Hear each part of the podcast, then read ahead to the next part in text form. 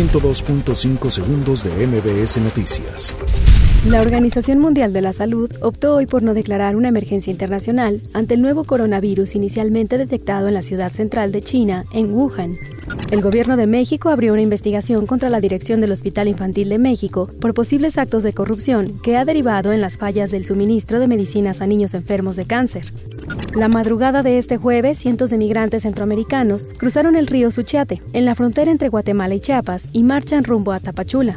La bancada del PAN en el Senado expresó su rechazo a la entrega de datos personales y biométricos, que integran el padrón que se encuentra bajo resguardo del Instituto Nacional Electoral. Al ser designado como administrador del Centro de Justicia Federal del Reclusorio Sur, el juez Felipe de Jesús Delgadillo Padierna deja el caso del extitular de Sedesol Rosario Robles. La Fiscalía de Distrito Zona Centro en el municipio de Camargo obtuvo sentencia de 19 años de cárcel en contra de Joan Alexander López, responsable de privar de la vida a un hombre en un motel. La Coordinación General de Protección Civil del Estado de México informó que se mantiene la restricción para acceder al cráter del volcán Xinantecatl en el Nevado de Toluca por los fuertes cambios atmosféricos. El Instituto Nacional de Estadística y Geografía reportó que en el cierre de la primer quincena de enero del año en curso, el Índice Nacional de Precios al Consumidor presentó un aumento del 0.27%.